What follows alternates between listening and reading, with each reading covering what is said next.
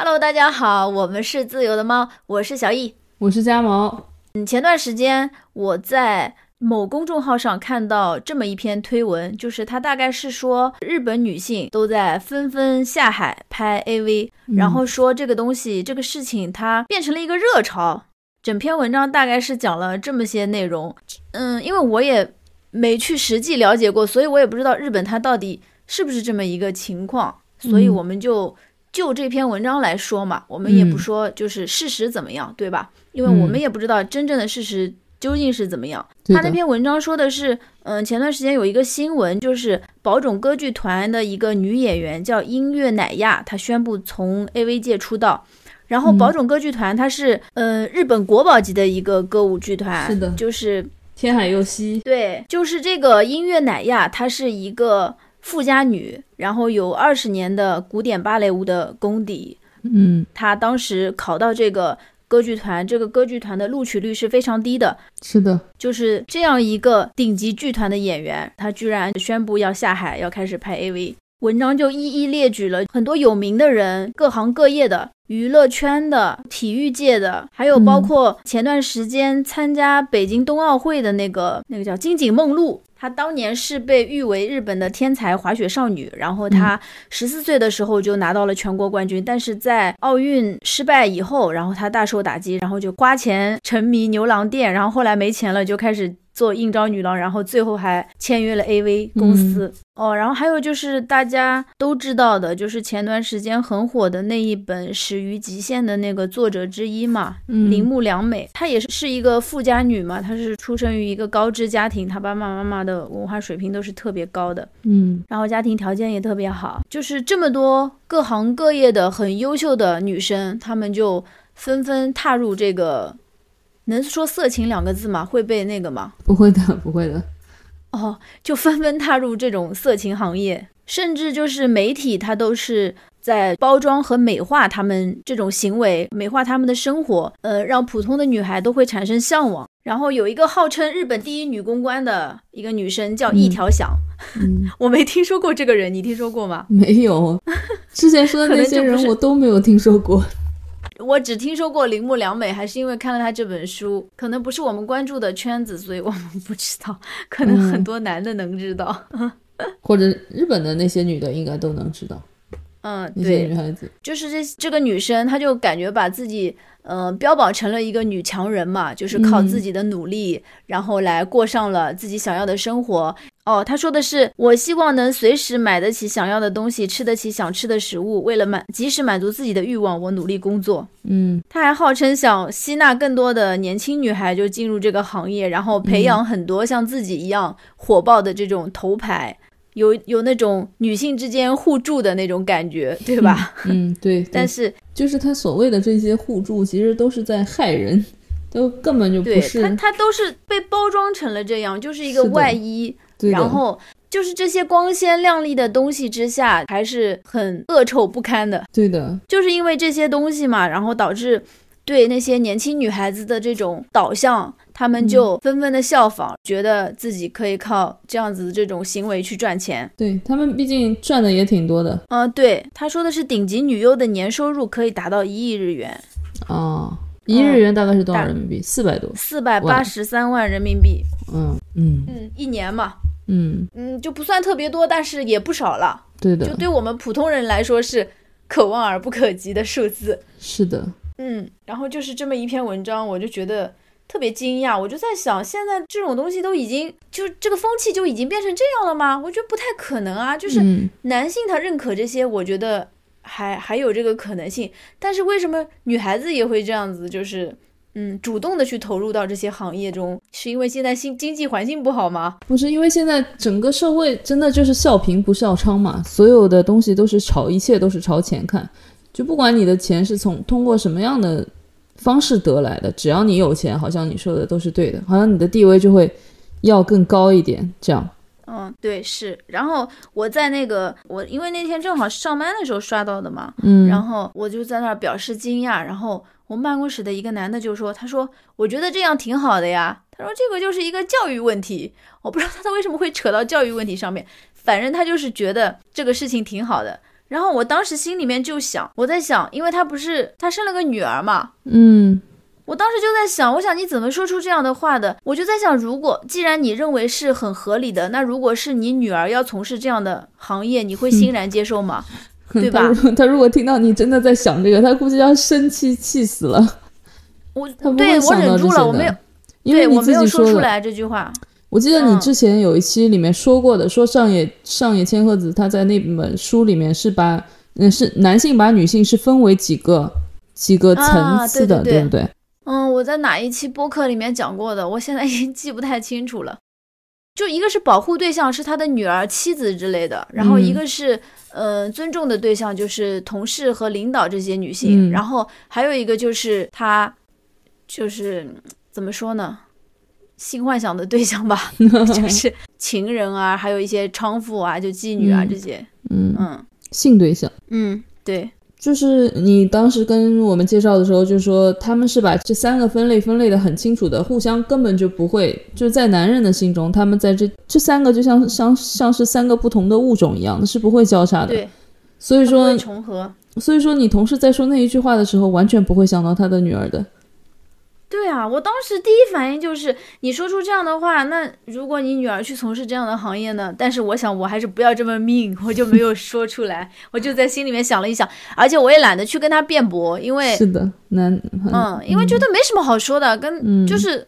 就我已经都懒得去争辩了，你知道吗？遇到这种事情，嗯我以前还会就是嗯据理力争，我现在就已经根本就懒得说，我觉得对这个其。实也是一个父权父权社会的一个压迫，因为你就算提出来了以后，别人也会觉得你这个人，刚开始的时候觉得你这个人怎么怎么这个样子，后来就就觉得嗯这个人不好相处，然后就就因为没有人会认同这个观点嘛，就是基本上大部分的人，至少是男性他们们是不会认同的，对，而且他们会觉得你就是在打拳，就是过度反应。因为现在。哎，我觉得女权这个东西已经大家很不好意思说自己是女权主义者了，因为会被人一直说说你是极端女权嘛，因为说、嗯说你在打拳嘛，只要他们说，哎，你看又破防了，又开始打拳了，你就好像就好像立刻就是你的不对了，我就觉得对啊，他就他就给你扣上扣一个大帽子，对你好像你就已经气急败坏了。我稍嗯微、我根本就没说什么，你就在那儿钻牛角尖，怎么样，对吧？是的，哎，其实说到这个，我有一个很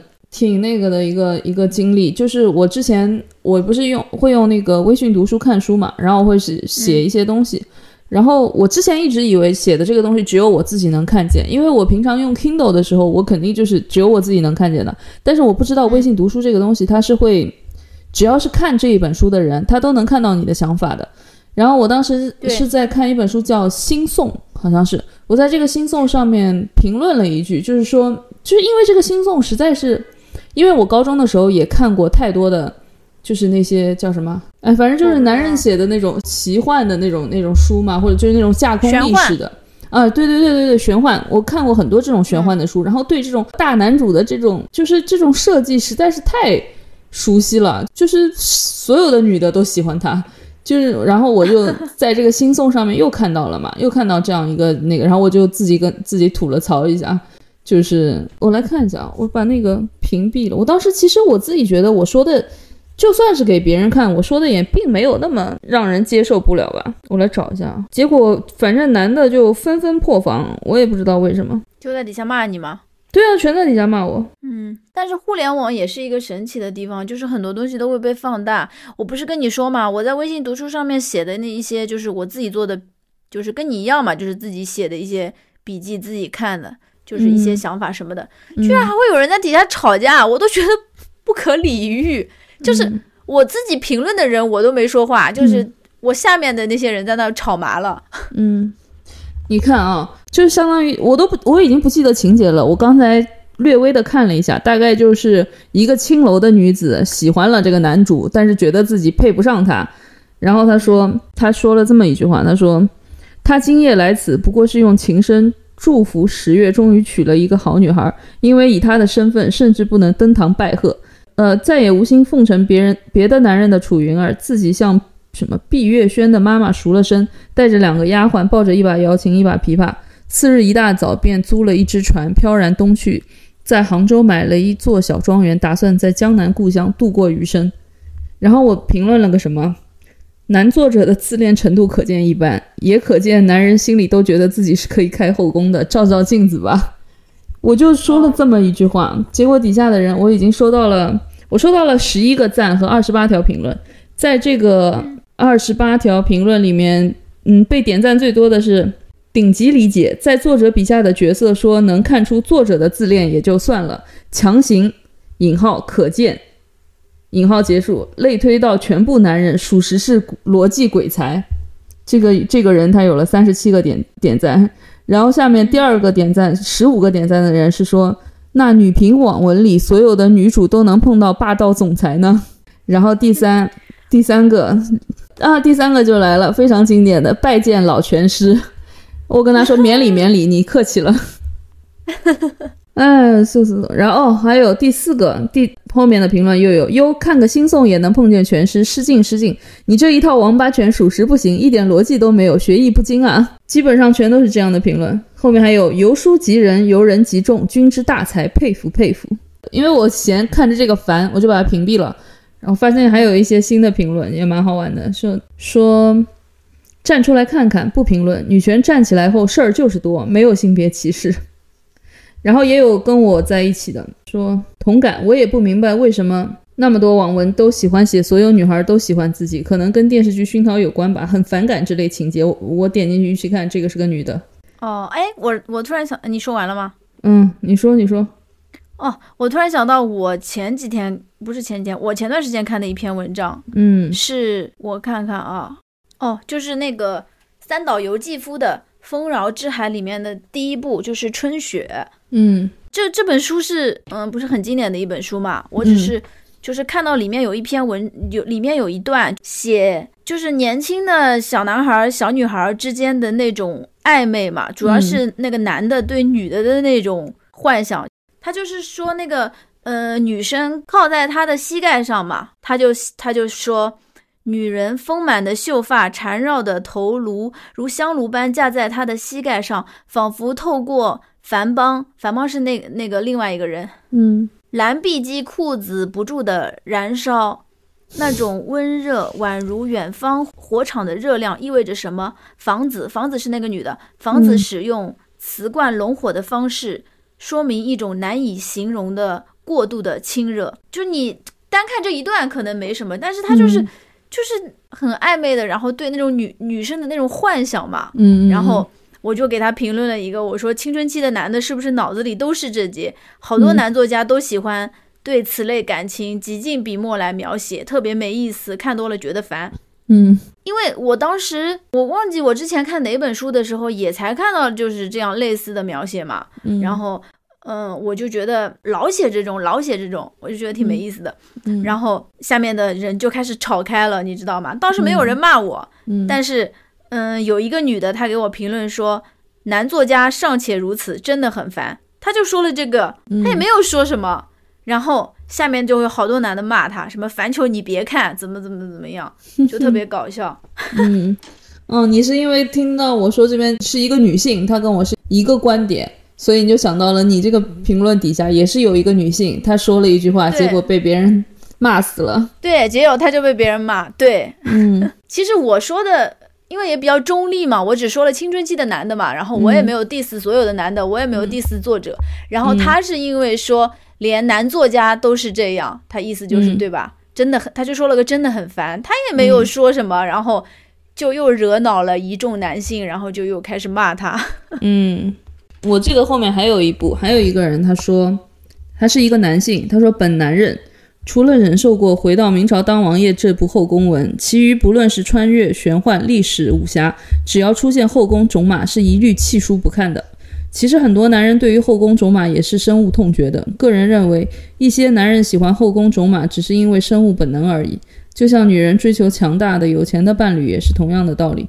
但是人之所以是人，比动物高级，在于人有道德、人性、思想。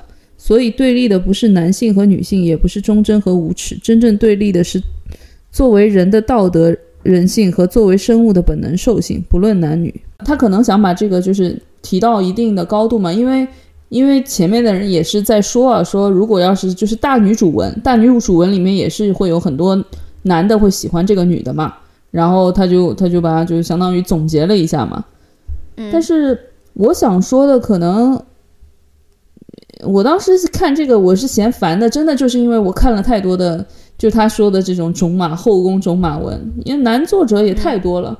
而而女作者写的东西我也不喜欢看，我就是我们上高中的时候，男生不都是在起点上面看文章，基本上看的是起点的文章，然后女的就看晋江嘛，然后晋江我看不下去，就是不管是这个女的她有，就女作者写的，她基本上都是情感类的偏多嘛，我不太喜欢看这种情感类的东西，所以我也就不会想要去看，就是女作者的文章。嗯。男作者的文章呢，他胜在他的历史架构，虽然它有一些架空架空历史啊，但是有一些就更加宏大，然后嗯，就是就是它所有女女就是女作者，她可能写感情戏多嘛，男的就他除了他感情戏少，他有很多其他的内容，对吧？对，什么阴谋、阳谋啊、这些东西的，然后就是不只是感情嘛，所以我就还是会在起点上面看文章，但是我真的是看多了以后，可能确实是有利有弊，就是在在这一方面，就是我我想要看他这种宏大的叙事的话，我就必须得要忍受他对于女性的这种不尊重也好，就是他对女性的这种幻想也好，所以说这可能是没有办法，这也是很矛盾的一个东西。就所以，我也不能，就是人家说了说，那你看那些女频里面大女主的里面，不是也全都是所有的男的都喜欢她吗？哎，我也是，也确实也没办法反驳。但是我们不能拿小说来说话呀，嗯，对的，对吧？这个小说里面毕竟都是幻想啊，你要真正要看的是现实啊。是的，现实生活中是什么样。而且很多男的，我觉得他们刻意这样子说话，其实他们内心没有办法真正体会到不平等的这个问题，嗯，他们只是就更加鸡贼一点。他们会故意表现的我很理解女权，然后嗯我是一个很平等的人，嗯但是其实他们根本就没有办法感同身受，因为他们的性别是男，所以他们只是有点站着说话不腰疼。但是这样子已经很好了，已经比大部分的恶臭男好多了。嗯，是的，他们愿意愿意大概跳出去想一步，想一下吧，可能会好一点。但真的是，就你是一个男性的话，你是永远没有办法对一个女性所受受到的待遇感同身受的。就之前很火的那个姜思达，他的那个事情你还记得吗？就是他姜思达对那个史航。他们是朋友嘛？他对史航的事件发生的时候，然后当时大家都觉得啊，原来姜思达你在这一方面，在这一方面居然是这样想的，就是史航他性性骚扰，姜思达就觉得无所谓，他不觉得这是一个事儿，而且他就是他也是就是觉得对方也没有明确拒拒绝啊什么的，就说明姜思达虽然是个 gay，但是他真是没有当过女人，他没有办法理解女性在这个社会上面所遭受到的一些迫害。我们活的其实真的没有那么，真的没有男人那么，就是周围的环境对我们很友好，周围的环境真的一直都是在压着我们的，活得特别累，而且不是那种就是说，就是你自己是男性里面的少数，你就能理解身为女性的痛苦的。对你刚才说那个人的评论，他就是嗯他想上升高度嘛，嗯，然后他就他就把这个问题说到的是生物性的一个层面，对吧？嗯，他把呃男人和女人并在一起，就当成了人类嘛，然后他把人类和兽类 做了对比。对，然后我之前，嗯，我记得我在 B 站还看到过一个视频，一个嗯 UP 主，他是一直讲那些国家大事的嘛，嗯，然后分析一些热点什么的。本来我一直还觉得他挺好的，嗯，然后他有一段视频让我觉得挺挺不舒服的，因为他嗯是一个。他也是一个男的嘛，然后他就是讲到韩国的那个极端女权，嗯。说韩国现在很流行极端女权嘛，嗯。他是这样说的，他说他说这些极端女权的人不懂女权，这个我承认嘛，因为嗯我觉得他们就不应该把极端女权称作女权，因为他这样子就已经把女权这个词污名化了，对不对？就是他既然就是极端女权这个东西，我觉得给他赋予的就不对，就不应该这么叫他，就不要把女权这两个字加上去。嗯你你懂我要表达的意思我知道，就是把他俩应该找另一个名词来命名这种这一类人这一种不然有人，不然会让人有把柄抓到。啊，对呀、不是对呀、不然人家一不然人家就谈虎色变啊！我一听女权，我就觉得是在打拳，嗯，就是那人家会觉得哎，极端女权，那你也是女权主义者啊。他只是在前面加了“极端”两个字，我觉得这区分不明显。然后是这样子的，那个视频里面嘛，他是这样子说的，他说，呃，人类本来是没有男女之分的，是因为在那个社会分工以后嘛，男的嗯不是有了狩猎啊、耕种，在这些方面他有身体优势嘛，所以他就逐渐就占据了主导权。然后嗯他们占据主导权之后，他们肯定是不希望女性去触摸到这些权利的核心嘛，嗯所以他们就在女性身上加了很多枷锁，就是想要驯化女性嘛，嗯驯养我们嘛。然后有一个有一个组织叫什么？呃，Megolia，你你听过吗？没有，嗯，一开始他们的那个画风还比较正常，就是大家都是在上面，嗯，讨论一些，比如说，呃，家暴啊、酗酒啊那种男性，然后包嗯。括是，反正对女性有侮辱啊什么的，就是有有压迫、有侮辱那种行为的一些嗯男性嘛。嗯。然后到后来，这个，嗯、画风就逐渐变了，他们甚至还会辱骂、猥亵男童，然后去偷拍男性，就是在那些嗯公共场所去，就像男的偷，就是去效仿那些男的嘛，嗯就那些男的做什么，然后他们就去做这些行为嘛，去恶心那些男的嘛，嗯就是这么一个组织。然后他说这个不是韩国的一个极端女权嘛，他说大概是、呃三十年前，他说日本经济泡沫的时候，整个就业环境很好，当时呃女性她是。走入职场了嘛，然后就逐步就开始有了这个平权的意识，开始觉醒，然后他们就开始追求不婚不育和那个绝对自由嘛，嗯。然后慢慢慢慢发展以后，这个女权就逐渐就变成了一个特权，然后就他们就逐渐开始开始用来就是成为攻击男性的一个工具，然后嗯，后来的那个经济泡沫被戳破了嘛，然后就业环境变差，然后女性又逐渐的败给了就是就是生理生理上嘛更有优势的男性嘛，嗯。然后他们就开始呃又逐渐回归家庭，好多都又失业。这个时候，男性因为他经历了之前的所谓女权运动，就是之前不是有一段时间，就是那些女性逐渐把女权变成了特权嘛，就是在经济好的时候，嗯。所以在经历了这些之后，那些男的就结婚的意愿变低了，他们就嗯慢慢的变成那种精致的利己主义者嘛，他就觉得就是他们就宁愿什么。二次元啊什么的，就宁愿看二次元老婆怎么样，然后也不愿意去结婚嘛，嗯。然后那个 UP 主还说，他说对日本的调查就是有结婚意愿的女性是比有结婚意愿的男性要多的。嗯我觉得可能是因为他们女性在社会上确实不好就业，所以他们得靠结婚来维持自己的生存，对吧？对，然后再加上这个社会上的一个其他的一些父权思想嘛，反正加剧了这些。你说的这些嗯让我想到了一然后个，不不，我嗯还没说完，我哦我说完。呢，哦，嗯，然后他说，现在的这个韩国的这个极极端女权，就有点类似日本当时经济泡沫破碎之前的那个状态。嗯，所以那个 UP 主他就分析，他说归根结底还是因为经济下行，但是他和美国不一样，美国不是老是靠着那个美元来吸血嘛，就是提高，他对他是提高什么？这种经济方面我不太懂。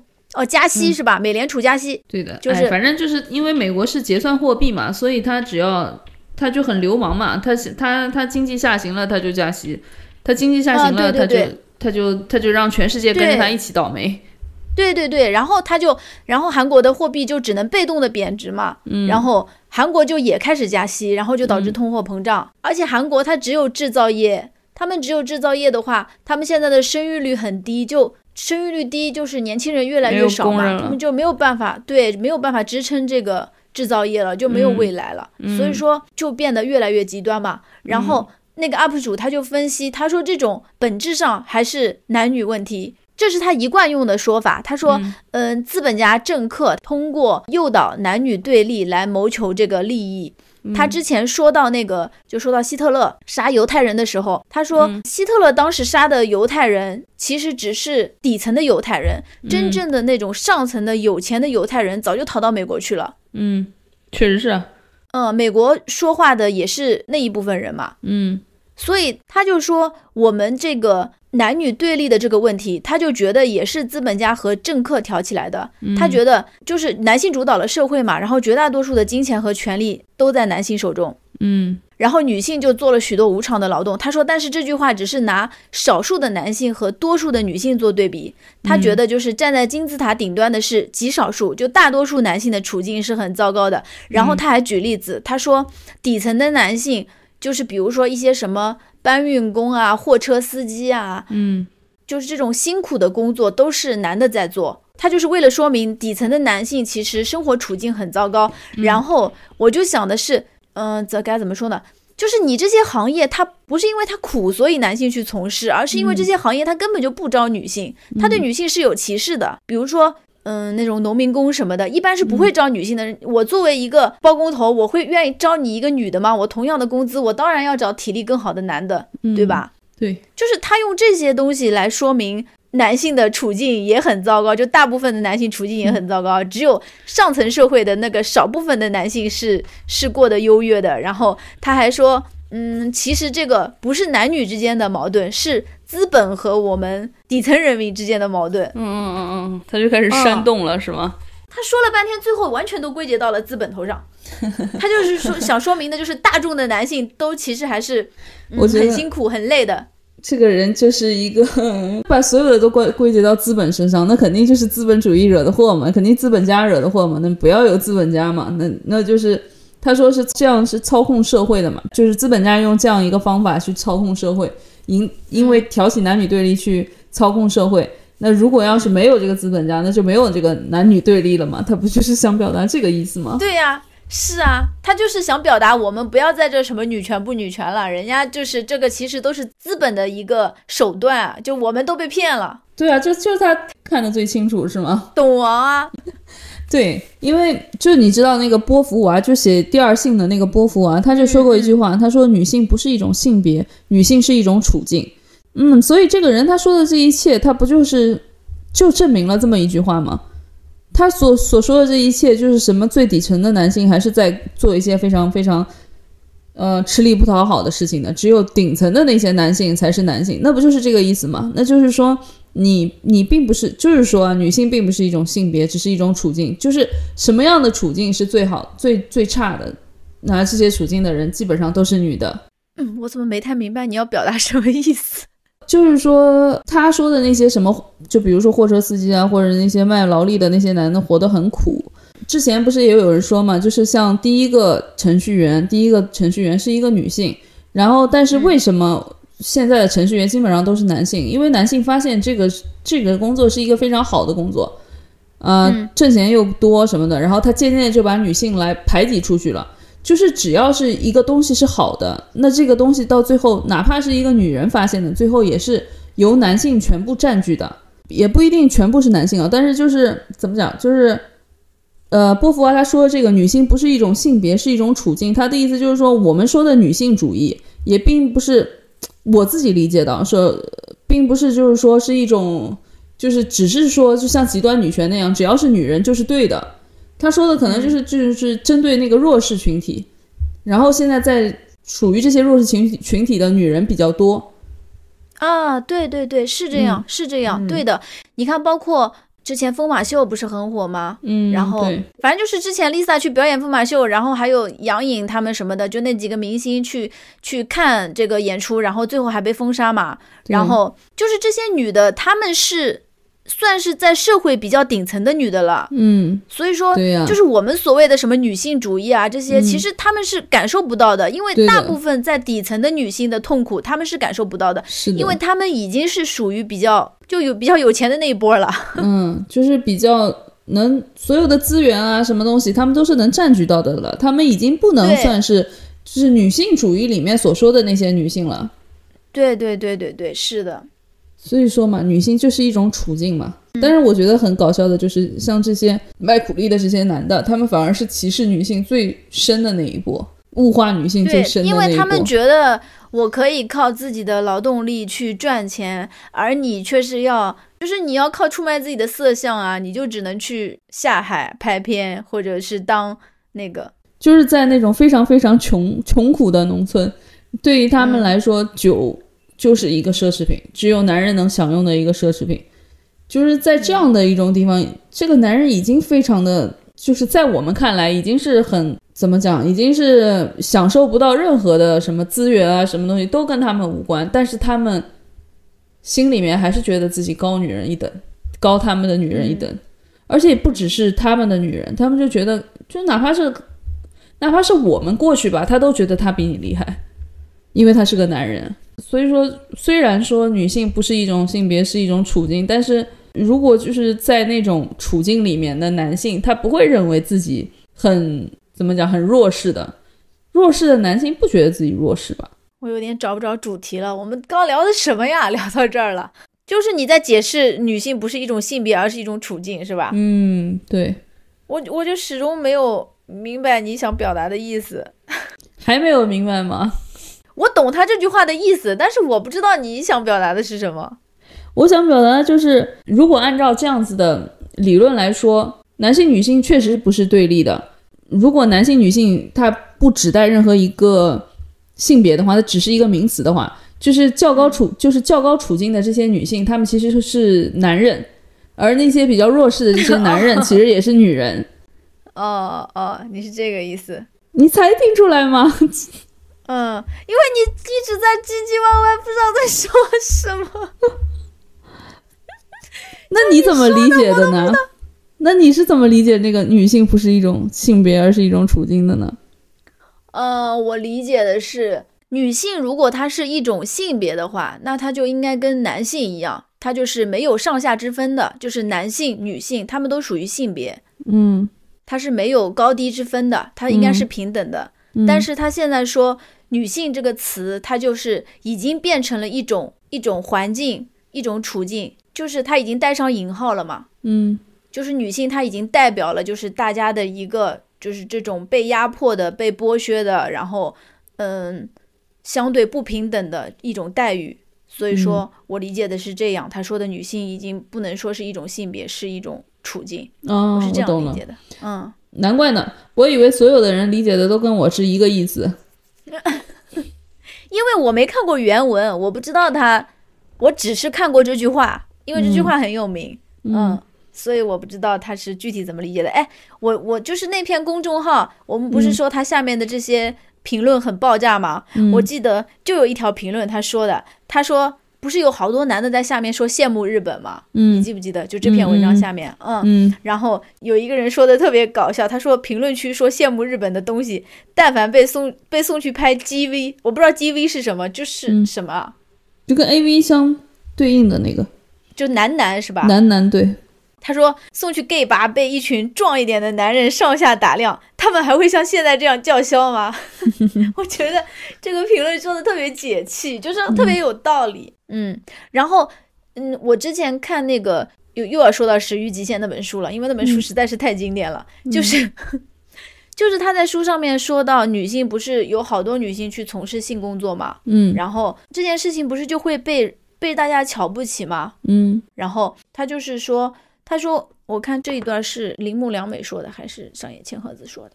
应该是上野千鹤子说的。我跟你说，上野千鹤子她说话真的太牛了，你知道吗？好多让自己很费解、很费解的问题，她都能给你说的很明白。比如说，她说那个女性去从事这些性工作嘛，嗯，她说如果不产生报酬。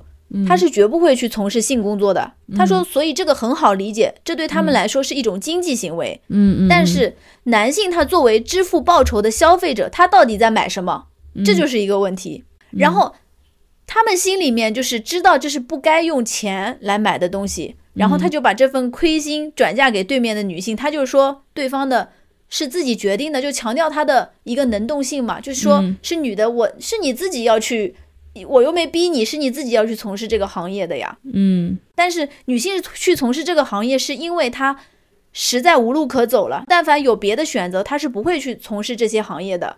对。然后这就又又跳到有一个另一个问题，不是也有一些人他是有选择的，就是他还可以明明还可以去干别的，但是他就是从事了这个行业。然后上野千鹤子他就说到了一个可行能力理论。嗯，他说。嗯，这哦，这个可行能力理论也是一个社会学家提出来的。嗯他说，个人的可行能力不仅取决于拥有拥有，呸，个人的可行能力，它不仅取决于拥有资源的多寡，也和能力级的大小有关。嗯因为有些人他是别无选择而去从事的这个行业，嗯但是也有一些人他是有其他选项，随时可以离开这个行业的女性。嗯他们这两者在可行能力上是存在着很大的差异的。她可行能力强的女性，就是我可以说这是我自己的选择，嗯但是我可行能力弱的女性，就是我别无选择的女性，嗯我就只能去做这份工作。然后他就说，这些可行能力强的女性，虽然她是自愿选择的，但是她并不能代表全体的性工作者。我觉得这个就很好的解释了，就是我们对这个行业的偏见。对对对，我自己也会对这个行业有偏见，我也会觉得，哎，你就不能去干点别的吗？你去捡垃圾都行啊，嗯你去搬砖啊，你干苦力啊都行啊，你为什么要去从事这个行业，出卖自己身体呢？但是其实我们没有走到那一步，我们没有办法体会到他是别无选择，我们也不能代表他们去发声。对的，所以我就觉得他说的特别好，就是很多自己都就是我很 confused 的这些东西，他都说的很明白。是的。但是现在更可怕的就是在日本，现在性工作者已经完全被合法化了，一个是合法化，还有一个就是完全被洗白嘛，也不算洗白，就直接被包装起来了。然后那些本来可以不用做这些选择的人，就开始慢慢的下滑，就慢慢的往这个路上走。但是这个真的是一个深渊，你根本就看不到底在哪里。你真的掉进去了以后，根本就爬不上来的。怎么说呢？就是这个行业它的报酬是比较高，但是它不仅支付了你的现在，它也预支了你的未来。对的，我想到的是现在直播在中国抖音上面的这些女孩子，她会直播嘛，就是直播也会有打赏啊。其实这个也是一种物化啊，不是吗？对，就我们那个年代，这个绝对不可能是我们的一种选择的。就是你、你对长得再好看，你也没有一样，你也没你也没有这样的渠道。但是现在就是有了，现在对于这些好看的女孩来说，又是有一种更容易的道路可以走了。我记得我大学的时候，听我一个朋友当时跟我说，他说他姨父跟他讲，他姨父是一个在这边做房地产很有钱的一个男人，跟他说，呃，女生根本就不需要学习好，女生只要嫁得好就行了。然后我当时是第一次听到这个观点，我就觉得非常的震惊，因为我不是这样被教育着长大的。但是就怎么说呢？那个时候也只不过只有嫁人这样一个更捷径，所谓的捷径嘛。现在好像捷径变得越来越多了。对呀、所以大家就更加觉得，就是有一种假象，他们嗯觉得我就是在靠自己的努力赚钱，嗯，我没有靠男人。对他嗯，完全不是靠自己的努力。你所谓的这个努力，嗯、努力永远是非常非常累，而且看不见。就是你，我上次看到一个什么说法，就是有些男人会很羡慕女人，因为说他们啊所谓的有有捷径嘛。其实所谓的捷径，其实就是男人要走的这条路。他为了出人头地，他必须要走的这些路，就是他会要会花费更多的功夫来提升自己，让自己变得更强大，这个才是一个正路。我忘记我是在书上看到的还是在哪里看到的了。就是说，嗯很羡慕那些男孩子从小被教育着，你一定要努力，你一定要刻苦，嗯。就是相当于从小时候就开始被这样教育，然后这样吃苦，这样成长，不断的嗯。进步嘛，不断的嗯。靠自己去努力嘛。嗯嗯，但是嗯。女孩子就不是，女孩子就会被教育，就像你说的，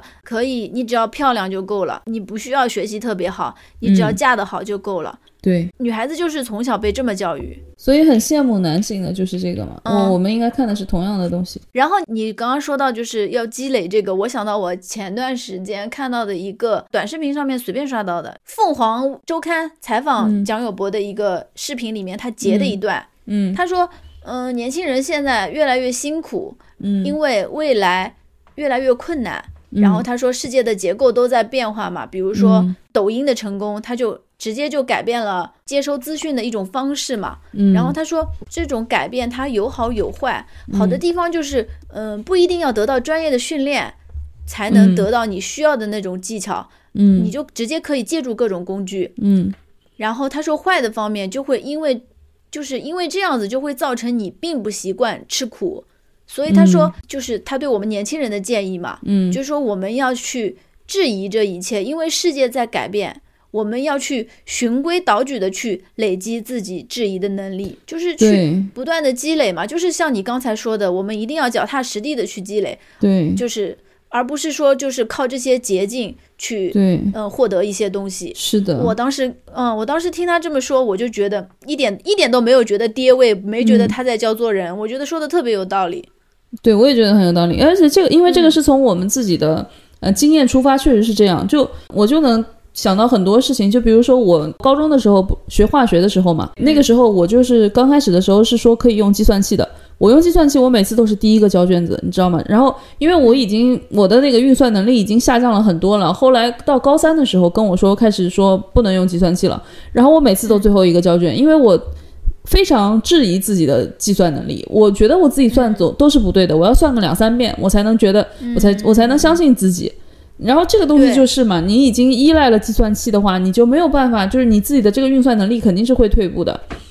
还有一个就是我是我最近昨天不是在补我的那个就是补一个笔记嘛，我大概有一年不、一年没写那个笔记了，所以我昨天从 我昨天从上班一直抄到下班才抄完。然后我写写写写写，就觉得我字我的字怎么这么难看？就是刚开始的时候我还觉得还蛮好看的，蛮好看的。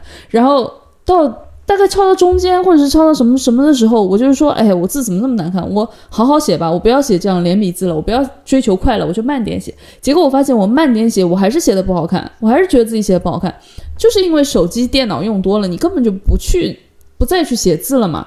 然后你的字肯定就是会好看，肯定会变难看的。业精于勤，荒于嬉嘛，都是一样的。对，就像我们现在好多字，呃，手写你会一下子想不起来要怎么写，你要在手机上面打一下才对对知道。对对，还有今天我早上也是会议上面发言，就是之前让我们已经准备好了，然后我已经准备好了，我只是读而已。然后我发现我读起来就磕磕巴巴的，因为那些东西我不熟悉，所以我就没有办法能读得很顺畅。我就想到以前我们语文老师跟我们说过的一句话，他说你读的熟练程度，就说明你自己就是认识的是的熟练程度，就你根本就是。对这个完全都是不熟悉的，就是你在私底下是没有花心思做这件事情的，所以说你肯定是读不好的。然后我当时就想起来这句话，然后我就是最近我就是一直一直就是这些事情一直在反复的敲打我，让我觉得有一些东西确实不能那么浮躁，你就得你就得好好的静下心心来，沉下心来做事情。然后包括我自己的那个专业、专业能力这一方面也是的，我现在就觉得有一些东西虽然是。一下子就能掌握了，就是你看一些短视频啊，什么东西一下子就能掌握了。但是你掌握的都是皮毛，你真的想要去深耕一一个东西的话，它能就是能出来的东西是完全不一样的。就是现在真的是一个是坚持，还有一个就是苦练，就是这个，其他东西都是虚的，都是假的，就是能让你看上去好像很厉害。但是其实你自己知道，你自己其实底下就是金金玉其外，败絮其中。对，其内其实是空的。对的，嗯，就是没有多少东西可以来支撑它。对，是的，是的，所以最近这些事情接二连三的在在敲打我，我我也现在开始 开始觉得确实是的，我不能那么浮躁了。就有一些东西，就包括现在 Chat GPT 也出来了嘛，有很多东西。就是以前绞尽脑汁的东西，现在得来全全然不费功夫。但是跟你，是的，真正，但它不是你自己的。你要让一个东西内化成你自己的，要付出的代价是很大的。就包括我们以前大学，我回想我二十到三十岁，我觉得我二十到三十岁是相当痛苦的，就是一直在学习考试、学习考试、学习考试。但是我现在就是很，我很感谢我自己那一段时间。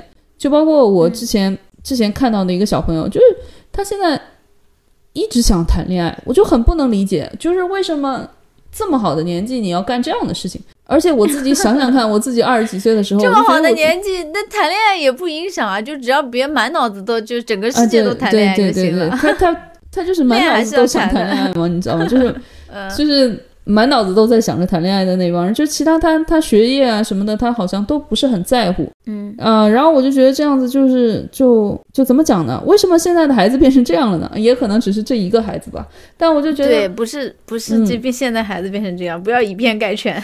对对对，但我就觉得我二十岁那个时候吃的苦，让我现在三十岁活得还算是比较开心吧。但是也让现在三十几岁的我想到那些吃苦的那段时间，也确实非常非常的害怕。我其实最近又在打算重新考 CPA 嘛，但是我又想到那段时间，我就害怕。就是你要开始干一件什么事情的话，你不是就得牺牲很多很多其他干其他事情的时候时间吗？对，是的。但是我还看到一个观点，嗯，就是他们在讨论情色资本的时候讲到的嘛，嗯讲到的那种关于怎么定义资本，然后资本嗯。是可以累计这些的嘛。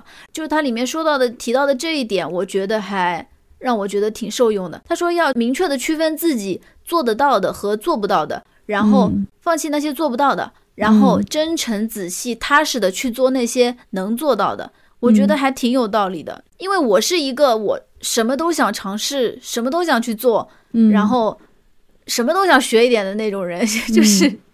兴趣爱好特别广泛，就眉毛嗯胡子一把抓，啥都想去尝试一下，嗯啥都想嗯。学，嗯。但是就是什么都学不精，学不好。嗯。然后我觉得他这句话就是对我就是一个提点，就是有些嗯。东西既然不是我擅长的，就不要去强行非要去做这些事情。嗯因为我都已经三十多岁了，我也了解自己是一个什么样的人，嗯，我就把我自己能力范围内能能去做好的、能去嗯掌握的事情，我就踏实的去做这个事情。对这个也是，因为我跟你一样，我也是一个兴趣爱好尤其广泛的一个人，然后。我昨天还发了一个朋友圈，因为我看到那个德约科维奇不是又拿了那个世界，呃，又拿了那个总决赛冠军嘛，然后还有詹姆斯昨天也是发挥的特别神勇，一个三十七岁了，一个快四十岁了，真的是，我当时就感慨，我说看到他们，我就觉得好像我自己还是在那个拼天赋的年纪呢。然后其实根本不是，我去参加了一个比赛，结果倒数第一嘛。因为我昨天发了这个朋友圈以后，然后我一个同事，他是一个骑车爱好者，就是爱好者里面的王者了吧，已经是。他基本上其他运动都不太做了，他现在就是骑车。然后在骑车他已经拿了很多冠军了嘛，就业余的这些冠军。然后他在底下就是评论我说，任何一项运动，如果你要想要拿成绩的话，就只能不停的锻炼嘛，就只只有锻炼。说天赋固然重要，但是最重要的还是锻炼嘛，还是去训练嘛。然后我我我我回答我说我说我肯定知道这一点，但是就是就我自己在这一方面做的真的是有欠缺。嗯嗯，我跟他的交集就是因为我当时有一阵子迷上了自行车，然后我当时要我跟知道你确实也是一阵儿一阵儿的，这我也很了解。对，所以然后我前一阵子不是迷上桨板嘛，然后我就去走，我就去桨板了，然后桨板了以后，然后就倒数第一嘛，然后我还觉得 哇，我 我还觉得我当时比赛的时候，我还我还觉得特别奇怪，怎么人都没有了，怎么人都到前面去了？我去报我报名的时候，我想的都是肯定有人比我差的，怎么可能没有人比我差呢？我从来没有参加一个什么比赛是最后一名嘛。就不管我准备的再烂，我永远都不会是最后一名的，因为永远有人比我更烂。我们比赛是十一月十二号，然后当时大降温嘛，过来参加比赛的基本上都是那种发烧友，都是那种大家一年四季都会练的，然后都就是已经删掉了一波像你这样的对。对对对，已经 删掉了一波像我这样的人了。结果，结果我就光荣的变成了最后一名。然后，哎，真的是，当时我真的是想放弃，真的是太想放弃了。我当时绕过那个弯道就可以冲线了嘛，当时我都不太想滑了。我当时就觉得，哎，就觉得好丢脸啊！嗯，就最后一名，就人家都在那边颁奖了，我还在这儿滑着呢。就那边已经开始闭幕式演出了，我还在这边滑着呢。哎，我当时真的觉得特别丢脸。然后还好我师傅在旁边来接了我，我还觉得还蛮蛮温暖的。但是，但是真的真的是，然后后来就直接导致我，其实前天还有一场比赛离我也不远，我也可以去参加的，而且那个比赛更好，因为它提供器材嘛，提供桨板嘛，你直接过去，而且大家都是用同一个同一种桨板，就比较更加公平一点，就直接让我不想去参加这个比赛了，就因为我觉得你去参加，我肯定还是最后一名，我就不高兴。因为你是一个要赢的人。对的，然后觉得等我自己再再练一练吧，嗯，练一练再去参加吧。明年可能会多多参加这样的比赛，但是我一定会好好努力的，也好好训练的。可以，明年再给我们分享这些经验。嗯，嗯，行，那我们今天就聊到这里吧，时间也嗯差不多了。嗯，好的，嗯那大家下期再见。嗯，拜拜。拜拜。